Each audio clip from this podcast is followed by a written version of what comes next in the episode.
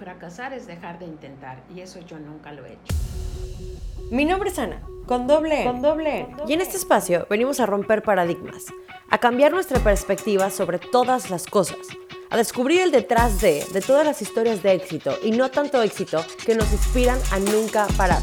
Pero más importante, a encontrar nuestro porqué, qué nos impulsa y qué nos hace querer ser la mejor versión de nosotros mismos. Hola, hola amigos de Con Doble N, bienvenidos un día más a este su programa favorito. Hoy estoy muy emocionada porque el capítulo que les traigo es el capítulo que más quise grabar desde que se me ocurrió tener un podcast, lo crean o no.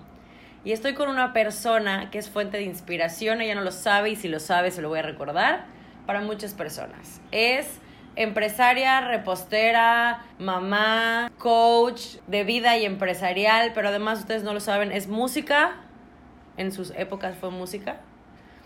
Y no solo tengo el honor de entrevistarla, sino que soy la más feliz de poder decir que es parte de mi familia. Y esta señora, señora de señoras, realeza de realezas, no necesita más introducción. Les quiero presentar a mi tía Maru Medina. Bienvenida con doble N. ¿Cómo estás? Gracias, princesa consentida, pero bájale como 14 rayitas a eso que acabas de decir. Canté en, así en Moloch y en Cuenta, un grupo, cuenta. pero música, no, hombre, no, para nada. Bueno, pero cantaste. Yo digo que soy música y mi gran público es mi regadera. Eso está perfecto. No pasa nada. Pero te voy a decir una cosa que sí soy, eh, soy autora. Ese me pasó decir que eres Soy escritora. podcastera, Correcto. soy jardinera. jardinera, Eh, no me la sabía. Sí, ay, no, me, me fascina. Eh, soy más jardinera que repostera. La verdad, eso de las galletas, ¿tú conoces esa fábula del burro que tocó la flauta por casualidad? No. Eh, la teníamos que estudiar en primaria y la verdad no la estudié muy bien porque no me acuerdo el autor, pero hablaba de un burro que pasaba por el campo y de repente encontró una flauta y al rebuznar el aire sacó notas en la flauta y el, y el burro exclamó, qué buen flautista soy. Y entonces al final de esa fábula, la moraleja decía que ahí vamos muchos por la vida como el burro pensando que hacemos las cosas bien cuando lo único que tenemos fue suerte. Entonces, Oye, pero una suerte que te llevó a buenos lugares, la verdad. Suerte, Sí, pero una suerte que te llevó a buenos lugares. sí, pero, eh, y sobre todo como buena medina, soy habladora. Ah, pues somos dos. Adoro hablar y esto se nos da a muchas de tus tías, a tu mami, a, a- a mis tías, eh, a mi papá. Los medinas somos habladores y es, es un don eh, lindo que me encanta porque no es que nos guste hablar solamente por estar escuchando el sonido de nuestra voz, nos gusta hablar, pero nos gusta eh, decir algo, decir cosas. Compartir. Sí. Entonces agarren un café. Yo tengo mi café, ya tiene su café. Agarren un café porque este podcast va a estar largo. No, no es cierto. Oye, pero hablando de justamente de eso, de hablar y decir algo, compartir algo. Yo sé que no necesitas introducción, yo sé que todo el mundo sabe todo esto, pero cuéntanos quién eres, de dónde vienes, qué haces, qué no haces. Pero lo más, más, más, más importante, te voy a hacer la pregunta que tú haces en tus cursos. ¿Qué querías hacer de chica? De chica yo quería ser una anfitriona de nivel internacional. Esa- o sea, ni existía eso. Pero yo en un artículo del Selecciones del Reader Digest estaba yo leyendo la vida de alguien y entonces una frase me llamó la atención porque decía, él acudió a una de las fiestas de la señora fulanita de tal y entre paréntesis, anfitriona de renombre internacional, ¿qué tal? Y seguía el párrafo. Ok. Pero allá yo me paré, el mundo se paró y yo dije, esto, esto es algo que quiero hacer en mi vida. Tenía yo como 11 o 12 años. Y otra de las cosas que yo quería hacer era presidenta de mi país para meter orden. Y resulta que eh, en cierto modo, con Cookies by Maru, eh, cumplo los dos sueños. Soy presidenta y jefa y directora De eh, tu y país. mandona de mi país, de Cuquilandia, y soy anfitriona, pues, de las cientos, puedo decir cientos de gentes que encantadores vienen a consumir a nuestras cafeterías las galletas y el café. Entonces, soy una afortunada en el punto de que sí pude volver realidad esos sueños. Eso está increíble. Porque Sí. además no es lo que leíste. O sea, no estás haciendo una fiesta, pero estás siendo anfitriona. Le encontraste la vuelta. Sí. Entonces está perfecto. Les quiero decir que parte de la introducción que no mencioné es que sí es mi tía y estoy muy, muy feliz de que lo sea porque espero, ustedes no saben, pero yo espero tener algo de ella en mi sangre. Porque, por Dios, cumplió los sueños de formas completamente diferentes y lo que hacemos en este podcast pues es cambiar perspectivas, ¿no? Es encontrar lo que queremos y no necesariamente hacer lo que dictamina el status quo, Sí. hacer lo que tú quieres hacer. Entonces, ¿quién es Maru Medina? Maru Medina nace en Mérida, Yucatán, hace 62 años. Es la mayor de tres hermanos, la única mujer eh, de papás súper jóvenes. Eh, cuando yo nací, mis papás tenían 18 años cada uno. Y eh, pues comienzo los primeros cinco años de mi vida en la Ciudad de México, donde mi papá fue a estudiar la carrera de contador público, que era una cosa muy exótica y que en 1959 no existía aquí en Mérida. Eh, crezco eh, después en Mérida, a los seis años nos venimos a vivir acá y eh, me gustaba muchísimo dibujar. Yo quería ser dibujante y recuerdo que mi papá me decía que nadie vivía de dibujar. O sea, estoy hablando de la prehistoria. Yo en 1963, 67, me decía mi papá, no, olvídate. Me gustaban las artes manuales. Y me decía mi papá, tampoco nadie vive de eso. ¿Por qué no te dedicas a ser una de esos técnicos que trabajan en, eh, para las, odontol- para las eh, firmas odontológicas para hacer piezas dentales? Y yo, bueno, no pensaba en una cosa más horrorosa, con todo respeto de quien hace eso, y gracias por hacerlo. Gracias. Pero. en lo pero personal, gracias. A mí no me gustaba nada de eso. Quería ser escritora y mi papá otra vez, o sea, busca algo. Finalmente, no estudié ninguna carrera, eh, ninguna licenciatura. Entré dos veces al, eh, a la universidad, en dos ocasiones, y en dos ocasiones me salí porque salió algo más interesante. Fui una chica eh, que me gustaba muchísimo leer, de verdad. No era así de que, ay, a mí me gusta leer y escuchar música. Me encantaba leer, me encantaba abrir diccionarios y ver significados de palabra. Me gustaba abrir enciclopedias y entender quién era Genghis Khan, quién era Maquiavelo, quién era Isabel I. Era una sed de saber de las personas, más que no tanta biología ni esas cosas. Me gustaba muchísimo y me gustaba leer. Mi abuela paterna, que fue tu bisabuela, Correcto. una vez se quejó de que no se podía hablar conmigo porque yo tenía la nariz enterrada en un libro todo el tiempo. Yo era la primera nieta y yo creo que ella quería que yo le converse más, pero para mí la gloria era El libro. leer. Eh, no fui una chica muy eh, popul- tuve muchísimos amigos, pero no era, no tuve eh, la juventud que vi con mis amigas, el novio, el enamorado. Yo, mi primer novio fue mi marido y lo Oh. conocí a los 22 años. Ok. Eh, había un poco, eh, me encanta hablar de eso, había un poco de complejo porque pues yo fui una niña gordita. La verdad, no tanto así como para que digas, güey, no salgas de tu casa. Pero ya sabes que muchas veces el concepto o autoconcepto de la gordura está más en la cabeza que en el cuerpo. Es. Y yo estaba súper acomplejada, eh, pues gracias a las cosas que se hablan en casa, ¿no? Baja de peso, no comas tanto, etcétera.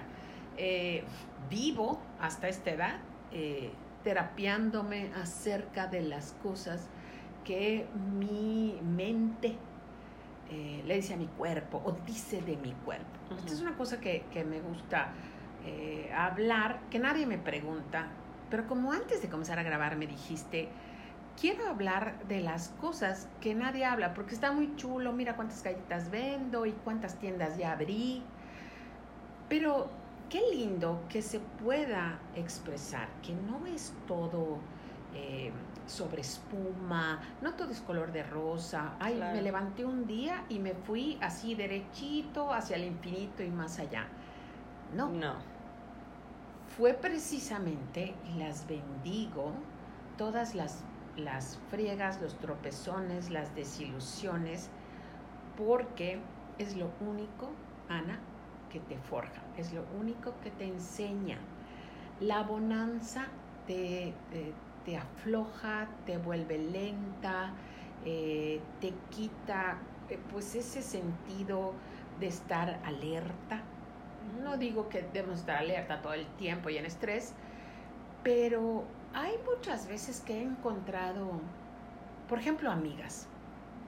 Eh, no estoy hablando de ti, amiga, de otra amiga. que no se repente, el saco tan rápido. Oye, este, tengo problemas con mi marido y creo que me voy a divorciar porque fíjate que, este, pues, no se estaba portando tan bien como yo creía. Y me agarró de sorpresa, me dice. Nunca me imaginé que esto me pudiera pasar a mí. Y yo digo, ¿de verdad? o sea, yo, yo toda la vida he vivido, y a lo mejor estoy loca, pero yo toda la vida he vivido, el matrimonio está bien ahorita, pero atenta porque algo puede pasar. Eh, el negocio está bien, pero este no siga, no, no, no te confíes porque esto. Oye, mi equipo es divino, pero eh, no dejes de estar viendo eh, otras posibilidades, todo, porque la gente pues cambia, tiene otras metas, tú crees que, ah, ya tengo esta asistente o esta gerente que aquí se van a quedar por la vida. Esto es una tontería cuando yo veo eso. O sea, eh, y eh, en, en, el sentido de mi, de mi, salud o de mi existencia misma, eh, siempre he pensado que en cualquier momento me puedo morir. Y esto no es una cosa así como que morbosa y ay, ¿qué le pasa? Una oscura. No, todo lo contrario.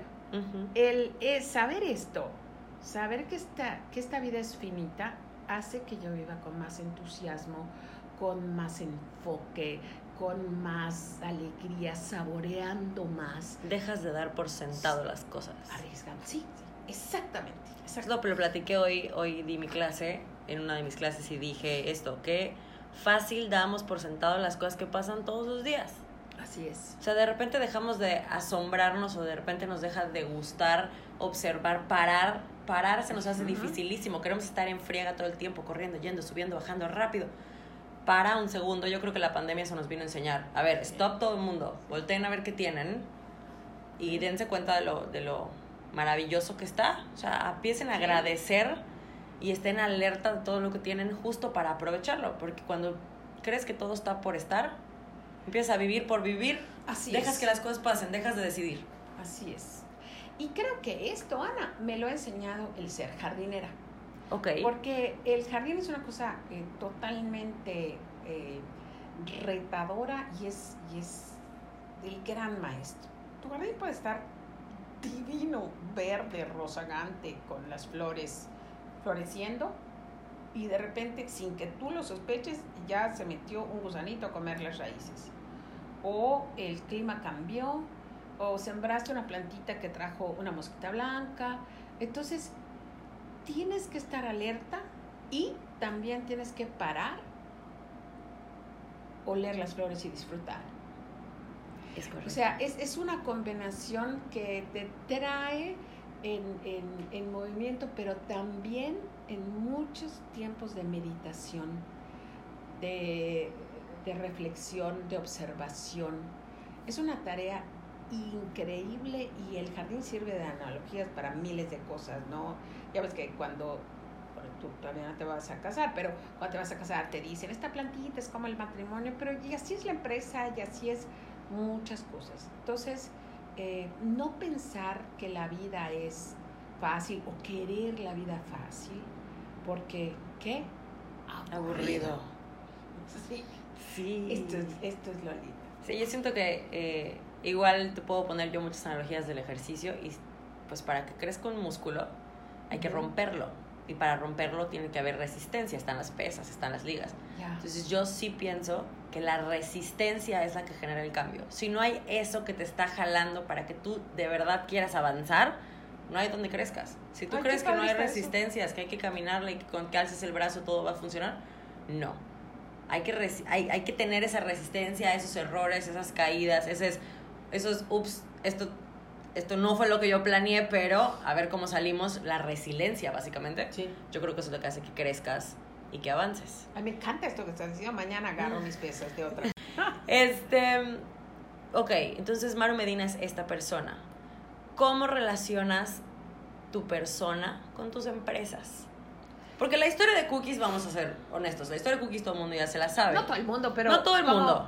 Siete personas ya la saben para qué la vamos a ver. Exactamente. Entonces sabemos eh, eh, la historia de Cookies, está el libro, está el podcast. Pero lo que yo quiero saber es cómo entra Maru Medina a Cookies o cómo Cookies entra a la vida de Maru Medina. Estaba yo embarazada de mi hija Alexandra, con quien acabamos de almorzar, tiene casi tu edad, y llegó el diario a la casa, lo abrí en la sección de sociales y de espectáculos y vi que estaba a punto de estrenarse la obra musical basada en una película que yo amo y que se llama en español El ocaso de una estrella, pero es la famosa Sunset Boulevard. Es correcto. Y sentí un dolor físico en el estómago y no era mi bebé pateando. Sentí una tristeza profunda. Dije, ahora estoy comenzando mi vida con eh, responsabilidades que me van a demandar eh, ocuparme, ahorrar para tener a estas niñas bien. Estaba yo casada, mi marido estaba trabajando, pero yo también dije, ok, vamos a trabajar para vivir, pero yo no quiero trabajar para vivir y existir, yo quiero vivir. Y una de las cosas que quiero es ser capaz de ir a Broadway cuando me dé la regalada gana. Y hoy, hoy no puedo Hoy soy peor que una esclava. Hoy me siento peor que si estuviera viviendo en Cuba comunista. Porque no puedo. Ok. Y no quiero eso. Y lo voy a cambiar. Esa fue la pequeña semilla que eh, pues impulsó el deseo de tener, no te voy, te voy a ser franca, no de tener una empresa. No, hombre, no, yo no tenía ni esos pensamientos. Yo lo que pensé es, ¿qué puedo vender para tener un dinerito para juntar, para viajar? No estaba pensando en marca, ni empresa, ni en empleados, nada de eso. Y, y, fue Ralph el que me dijo, oye, vende las galletas que me haces, que a todo el mundo les gusta. Y dije, bueno, voy a intentar, no, la verdad no pensaba que nadie las comprara, pero ya pasaron 30 años de ese momento y 27 años de tener la marca en forma. Y sí, afortunadamente la gente sí compra galletas, pero ¿Cómo no? Eh, fue ese, ese hambre que esa hambre que yo tuve de vivir, de querer hacer algo. Creo que el problema con algunos empresarios es que quieren la empresa por la empresa en sí, quieren el dinero. Y entonces no ven el dinero como una consecuencia inevitable de hacer las cosas bien y con pasión, sino que están buscando el business o la moda, porque ahorita está re de moda emprender. Emprendan, salgan, vendan, hagan. Horrible. Entonces, eh, fue esa hambre la que me impulsó. Yo tengo que. Y cometí un catálogo en orden alfabético de errores y burradas que puedo escribir una enciclopedia. La gente me pregunta en entrevistas, eh, ¿cuál fue tu momento de fracaso? Ninguno fracasar es dejar de intentar y eso yo nunca lo he hecho. Pero cuando has cometido burradas, si me preguntaran esa pregunta, espérate, ¿te las quieres en orden alfabético, por grupos o cómo las quieres? En colores. Miles. Em, la, la, primera es... No ¿Cuál ha sido la que más te ha marcado, por ejemplo? Mejor esa pregunta. ¿Cuál ha sido la que más te ha marcado todos tus errores? La burrada más grande que yo he cometido y que fue la que mejor mejoré, mejor mejoré, eh, eh, mm. aplausos, ok, la que más fortalecí es que yo no comprendía o más bien creía comprender, porque ese es el problema, creía comprender perfecto a mis colaboradores. Ok. El problema principal de todos los empresarios es que asumen que están dando una comunicación clara y precisa de lo que quieren porque dan por hecho que lo que están pidiendo es obvio, es claro y que todo el mundo tiene el mismo marco de referencia que él o que ella y que todo el mundo lo está o sea, lo está entendiendo. Cuando comienzan los errores o no eso entendí, ah, no, no, no me quedó claro que lo querías para ahorita, ah, pero es que yo pensé, cuando queda eso es cuando comienzan los problemas con los colaboradores. Y para mí eso es algo que quisiera yo aclarar. Tú puedes tener un business, un negocio y atenderlo tú, pero no digas que es una empresa, es un autoempleo. Y está buenísimo tener un autoempleo, es mejor que tener un empleo. Pero no es tan bueno como tener empleados. Cuando tú tienes colaboradores o empleados, pues ya tienes una empresa porque con estos colaboradores tú ya puedes eh, producir resultados predecibles si te vuelves un líder. Claro, ese fue el, el meollo de todas mis dificultades eh, en, mi vida temprana como empresaria en Cookies by Maru. Eh, yo estaba convencida de que o tenía que estar en mi tienda los 12 horas que estaba abierta, los 7 días a la semana, porque si me salía esta gente que decía estar contenta, parecía que estaba eh, pues ocupada en ver cómo me hacía la contraria o, no seguir mis instrucciones o simplemente hacerme infeliz. Llegué a pensar esto. O sea, ¿por qué me dicen que sí? Y cuando yo me doy la vuelta, hacen lo que les dé la gana. Tardé pero entendí, no es que hicieran lo que les diera la gana, es que yo no estaba hablando claro, ¿ok? Yo no me estaba explicando bien, yo no les estaba preguntando, ¿me puedes decir qué comprendiste tú? ¿Te quedó esto? ¿Tienes alguna duda? Eh, quiero que vean los, que pongan los piñones, las almendras y las nueces en estos tarritos. ¿Sabes cuál es el piñón? ¿Sabes cuál es la almendra? ¿Conoces la avellana? Entonces, mucha gente comenzamos a dar instrucciones dando por hecho. Ah, bueno, yo estoy hablando súper claro, estoy hablando en español, pues será. Hay una eh, anécdota eh, familiar que, pues te muestra esto, ¿no? Que ejemplifica esto. Este, tenía 15 años, estábamos comiendo en la casa con mi mamá y eh, desde la mesa mi mamá llamó a la chica que nos ayudaba en la cocina, en la casa, no en la cocina, y le dijo, Plácida, Plácida se llamaba. Ahora que, este, que terminamos de comer, saca la piña del refrigerador, córtala en rebanadas y la traes aquí a la mesa. A los 10 minutos llegó un platón con la piña cortada en trozos y mi mamá hizo, ¡ay! no puedo creer, le dije rebanada. Y en ese momento, Ana, no me preguntes por qué, pero ¡ting! se prendió un bulbo. Y le pregunté a mi mamá, ¿tú tienes la seguridad de que Plácida sabe el significado de la palabra rebanar? Y como siempre mi mamá me dijo, claro. ay, tú siempre, no sé cuánto. Pero le digo, tiene sentido. Sí. Tú puedes decir rebana, pero si yo no entiendo rebana y me da pena preguntar, lo cual también es entendible porque somos un país con muy baja autoestima. Entonces, pues yo voy a ser como esperando en Dios. Que, mi respuesta fuera correcta. pues está bien. Y eso que pasó con Plácido y con mamá es el pan de cada día de las empresas. Dar órdenes correctas. Sabiendo eso, aún así yo cometía muchos errores. Ese es el más grande. O sea, el con el que más has aprendido. Sí el, pensar este, que yo estoy bien y que los demás están mal. Ese es el mensaje principal del mentor eh, de los cursos que yo estudié por años, Michael Gerber. Y por eso él no es tan popular como otros gurús, porque el mensaje de Gerber es, el problema eres tú. Cambia tú. Y nadie quiere oír eso. Nadie. Todo el mundo quiere echarle la culpa a alguien tú más. Sí puedes, lo que pasa es que la economía, lo que pasa es que la gente, lo que pasa es que Hacienda, nada de eso tiene que ver.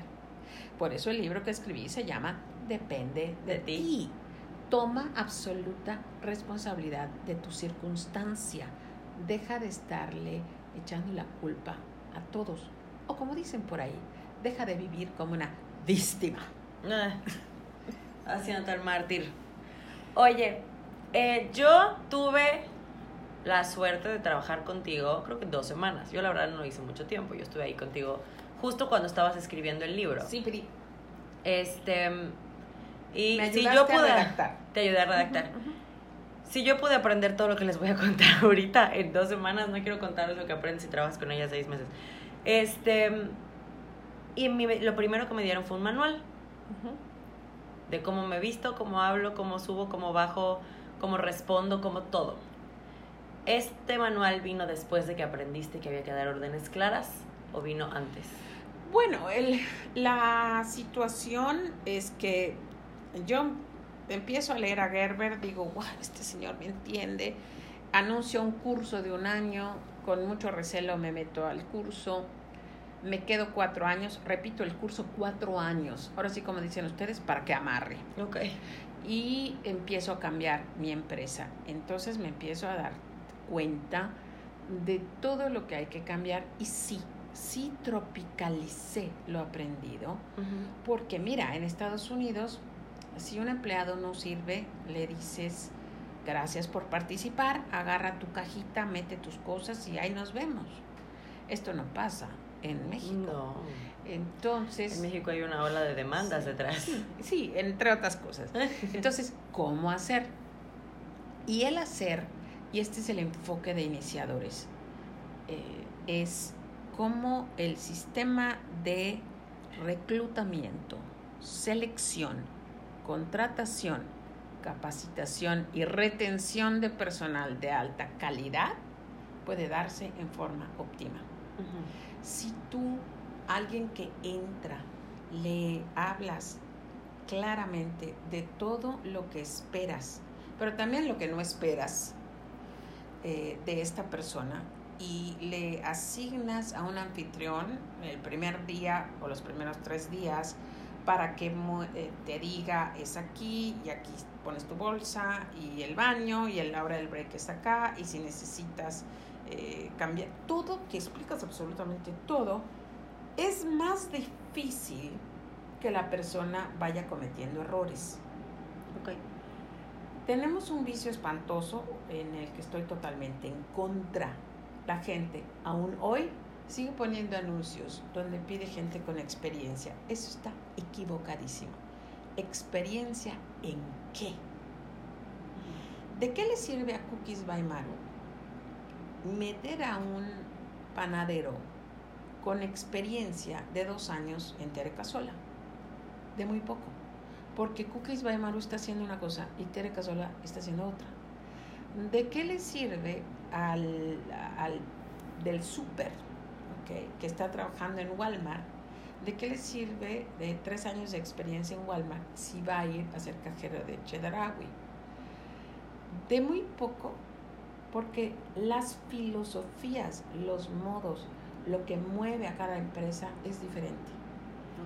Y yo prefiero toda la vida contratar a gente con actitud, no con aptitud. Enseñarle la filosofía, endoctrinarlo en nuestros modos, informarle y crear una empresa de donde no se quiera ir. Pero experiencia no, porque no sé, yo soy el tipo de, de, de líder o de jefa que no quiero que me digan, en mi otro trabajo yo lo hacía así, ¿por qué no lo hacemos así? Yo lo que sé es que esto se hace. No. Aquí yo se quiero, hace diferente. Yo quiero enseñar el modo cookies. Ajá. Y lo que nosotros pedimos son aprendices de nuestro modo. Ok. Eh, esto ha resultado magnífico, pero no todas las veces. Recuerdo que una vez estaba yo buscando una, eh, ¿te acuerdas de Nerea Torres? Que fue mi asistente. Necesitamos un asistente para Nerea. Y el, la selección es eh, muy precisa, tarda algunos días, hay varios aros que tienes que brincar. Y finalmente la chica que quedó con el mayor puntaje pasó a la primera semana de prueba. Eh, siempre escogemos tres, cuatro candidatos y les damos su chance. Y recuerdo que a la entrevista de salida después de su semana de prueba, estuvo muy bien, yo le pregunté cómo te sentiste. Y me dice, me gustó todo, era para poner, era para estar a cargo del salón iniciadores cuando dábamos clases presenciales. Y recuerdo que me contestó esta chica encantadora, todo me gustó bien, pero no me gustó eso que me digan cómo poner la mesa de café. Porque yo he trabajado en la universidad varios tiempos y yo sé poner mesas de café. Entonces, eso es lo único que no me gusta, que me dejen a mí hacer como yo lo sé. Y en ese momento sonó la chicharra mental. Respuesta. Esta no. Equivocada. Next. okay. Porque eh, hay una discusión eh, y, y me pasa muy frecuentemente con mis alumnos, que me dicen, bueno, pero es que hay que dar la libertad a la gente para que nos traiga sus ideas. Y yo les digo, y déjame explicarte esto, ¿ok? Porque no quiero que se malinterprete. Yo no contrato a la gente para que me dé ideas. Yo tengo ideas y quiero que la gente me ayude a llevarlas. Esto es una manera de pensar muy particular. Pero ¿qué pasa? La gente que ha estado conmigo y el promedio de, el promedio de estancia en la parte eh, administrativa y de producción de cookies, o sea, la espina dorsal de cookies, el promedio de estancia es de 12 años. Okay. O sea, hay gente de 25, hay gente de la que más, la que más joven está, tiene 4 años. Ok. Ok. Bueno, entonces cuando estas gentes maduran en la empresa, ya saben el por qué, ya saben el cómo, ya han visto todo. Cuando vamos a pensar productos, etapas, campañas, entonces sí las quiero oír.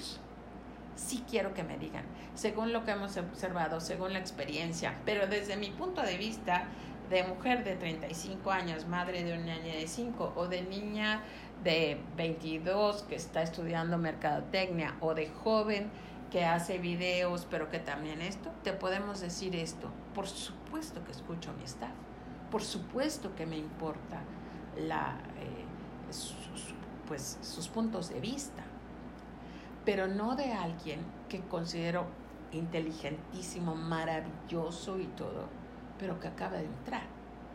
Y esto es una frustración de muchos jóvenes, porque dicen, oye, pero es que yo era el primero de mi clase y me saqué por 100 y yo ya tengo experiencia. No lo dudo, pero no tienes experiencia en mi empresa. Ok. Entonces, hacer lo que decía Picasso. Aprende las reglas. Y rómpelas. Después las rompes, pero apréndelas. No empieza a cuestionar desde, de, tienen 30 minutos acá y ya me dices, ¿por qué volvemos a las galletas así? Mejor las hacemos así. No, papito. Hay un motivo. Oye, y hablando de esto de enseñarles el método cookies, este, sé que la gente que trabaja contigo, aparte de esto, aprende cosas diferentes. Me acuerdo que hay un curso de finanzas, me acuerdo que hay un curso de modales, me acuerdo que... ¿Por qué? ¿Por qué darles herramientas? Voy a poner sobre la mesa la palabra ajenas, pero no nos sirven para todo, pero ¿por qué diversas a tus negocios? Lo último que yo enseño es cómo hacer una galleta o cómo barnizarla. Es lo último que me importa. Pero no porque, ay, no vayan a robar mi receta. No, hombre, o sea, eso es lo de menos. y además, la receta, así es, googleas tutoriales y todo. Hay dos motivos, hay varios. Te voy a decir los principales. Cuando era yo una joven, estaba, esto lo dije en el podcast, lo voy a decir súper rápido, hubo algunas circunstancias en mi vida juvenil donde me sentí fuera del lugar, Ok. out of place. No me gustó. Ok. Cuando tú sabes, cuando tienes lo que llaman los franceses savoir-faire, el saber hacer, no importa dónde, con mucha elegancia y dignidad en cualquier circunstancia social, eso es el savoir-faire. Y para mí, si tienes savoir-faire, no me importa que tengas el kinder trunco. Lo primero que quise en mi juventud frustrada es tener savoir-faire. Quería yo saber eh, dar un pésame, hablar en público, estacionarme paralelo, hablar inglés, eh, presentarme, eh, hacer un soufflé, o sea, que, eh, crecer geranios, querer aprender todo. Ok. Cuando tuve a mis hijas, quise eso para ellas. Mis hijas ya crecieron. Hay muchísimas cosas que no saben, pero hay muchísimas Que que, sí saben. saben. Muchísimas.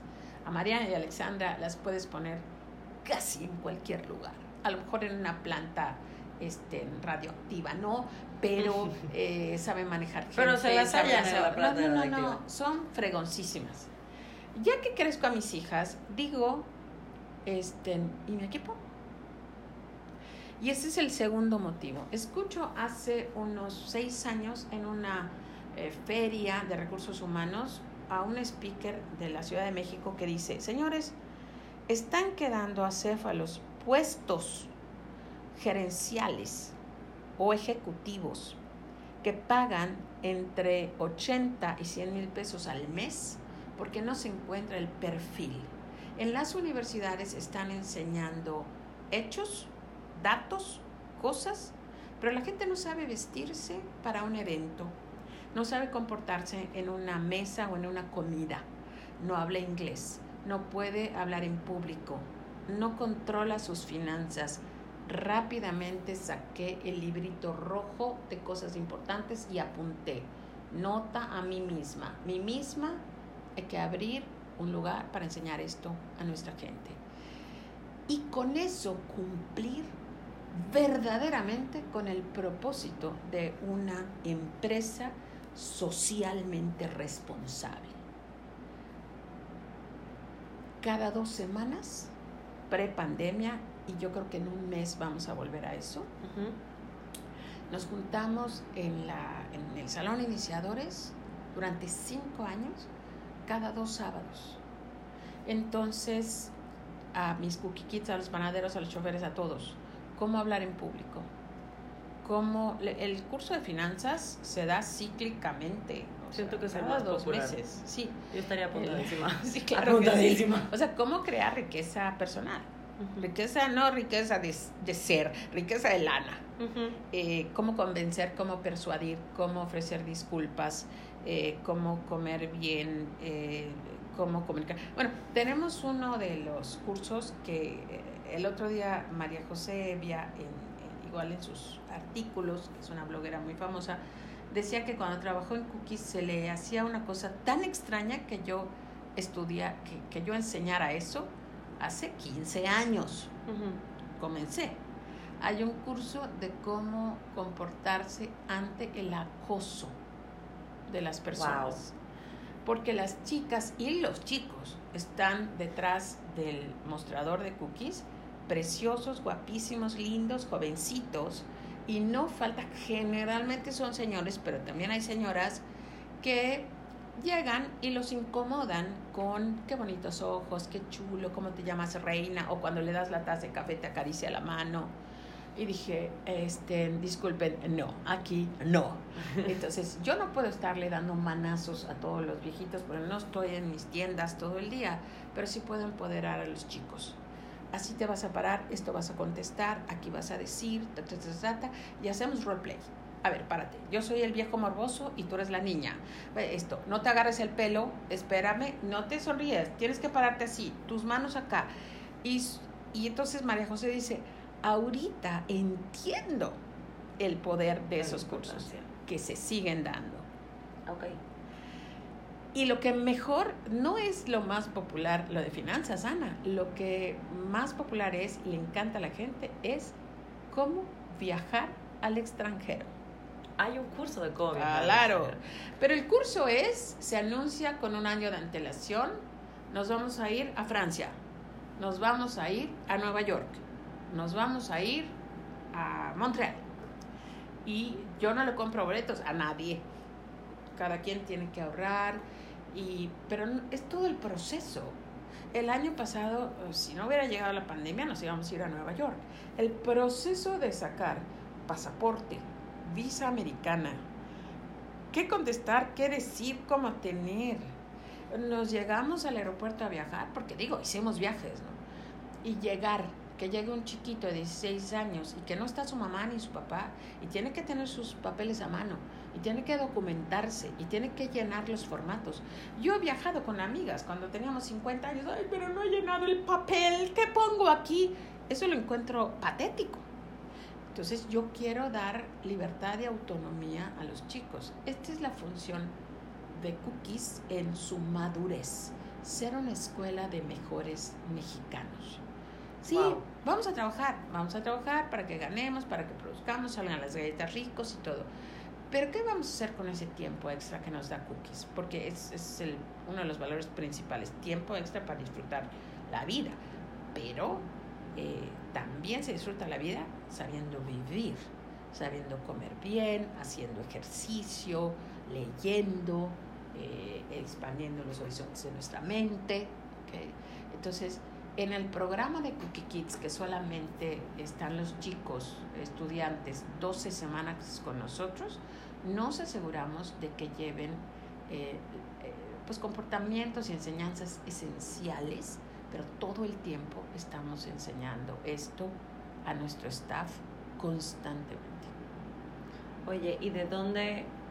Bueno, ya me dijiste cómo, pero esto lo puedo traspolar, traspolar se diría, a iniciadores. ¿De dónde nace esta hambre tuya de educar y de crear? Te escuché alguna vez esta frase y la voy a repetir. Estás, si no me equivoco, educando jóvenes responsables para el país o una cosa así dijiste. Sí. Este, ¿de dónde nace estas ganas de compartir lo que sabes? Porque te voy a explicar una cosa. Yo alguna vez leí, probablemente la frase va a estar mal, entonces me disculpo de una vez, pero la información no es conocimiento hasta que se comparte. Ajá.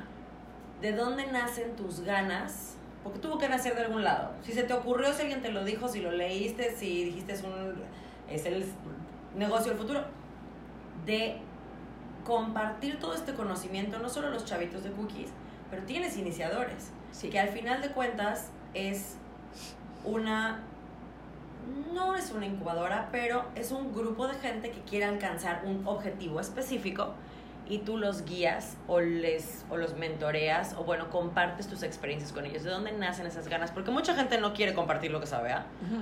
Me ha tocado de todo tipo de jefes, he tenido todo tipo de jefes y hay muchos de yo sé esto, tú no lo veas porque si tú lo sabes entonces te vas a ir, te lo vas a llevar, yo no quiero que tú crezcas. ¿De dónde nacen tus ganas de compartir este conocimiento? Hay siete cosas que te quiero decir. La primera es... Espérame tantito. Ya llegaste hasta aquí y la verdad es que te felicito, porque como buenas medinas, mi tía Maru y yo hablamos muchísimo. Entonces, si quieres saber cuáles son esas siete cosas que me quería decir, créeme, no te las quieres perder. Te veo y te escucho el próximo martes en Con Doble